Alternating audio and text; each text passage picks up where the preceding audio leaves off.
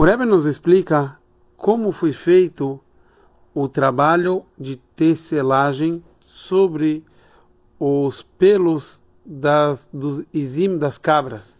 Está escrito que todas as mulheres que tinham a sabedoria de tecer nas cabras, e Urashi fala que sobre as cabras ainda foi feito a tecelagem.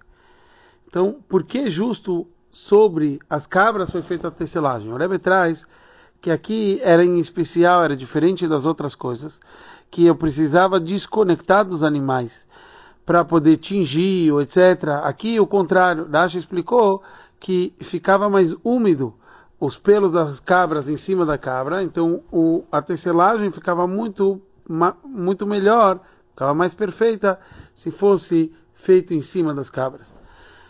O Rebbe analisa que, afinal, em Parshat Pekudei a gente viu que Betzalel ele foi fazendo o Mishkan como a ordem das coisas naturais do mundo. Então, antes ele, ele fazia os, a construção e só depois ele fez os utensílios para botar dentro da construção.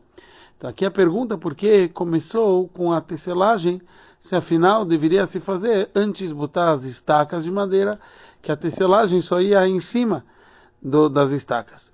Então aqui a gente vê que é, eles, na verdade, eles, ela, as mulheres, elas fizeram a tecelagem nos animais ainda vivos, que essa era a melhor forma de dar, de dar um, um, ainda parte de um animal, etc.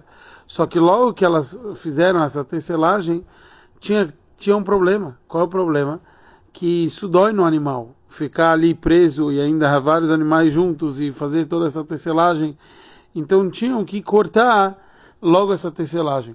É por isso que logo depois, então a gente vê que cortaram, e aqui a gente aprende de tudo isso, que para um sofrimento de um animal a gente muda toda a ordem do costume, muito mais como a gente tem que mudar para as coisas uh, de um ser humano, o comportamento da gente, quando a gente vê espiritualmente que está faltando e a gente pre pretende estar da melhor forma, da forma mais adequada, como a gente tem que mudar tudo para não deixar a gente sofrer espiritualmente e estar tá cheio do estudo e do cumprimento das mitzvot como deve ser.